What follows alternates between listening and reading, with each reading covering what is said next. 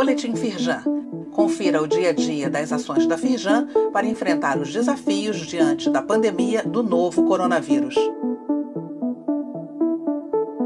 Destaques da edição desta sexta-feira, 17 de julho. Modernização do setor elétrico, avanços na regulação do mercado livre e na geração distribuída são demandas urgentes. Mobilização da indústria. 16 empresas do Rio doaram mais de 197 mil itens para a saúde. G1 destaca: Firjan Senai analisa a qualidade de tijolos produzidos em campos para aperfeiçoar produtos no polo industrial de cerâmica.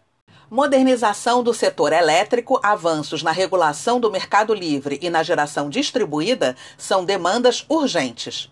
Na live O Impacto da Pandemia de Covid-19 sobre os consumidores industriais de energia elétrica, desafios e oportunidades, especialistas foram enfáticos. As reformas estruturais do setor precisam ser concluídas para que as empresas encontrem um cenário que facilite a retomada quando houver o aquecimento da economia.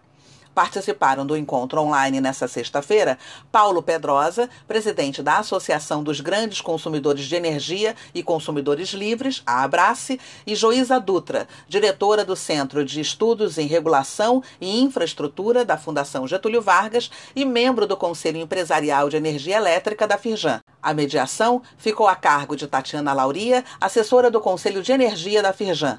A íntegra do encontro está disponível no site da Firjan. O link está neste boletim.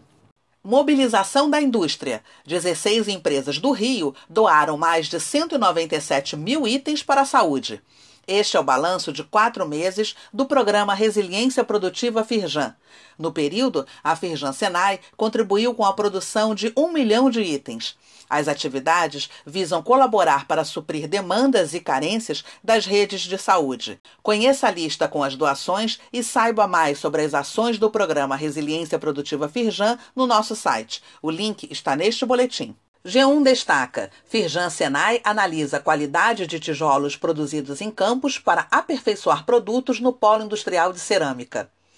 A reportagem fala sobre o Laboratório Móvel de Construção Civil da Firjan Senai, instalado em Campos. Entrevistado pelo portal, Osiel Batista, presidente do Sindicato dos Ceramistas da Indústria Cerâmica do município do Norte Fluminense, afirma que este era um grande pleito do sindicato. O link para a íntegra da matéria do G1 está disponível neste boletim. Saiba mais sobre essas e outras ações em nosso site www.firjan.com.br e acompanhe o perfil da Firjan nas redes sociais.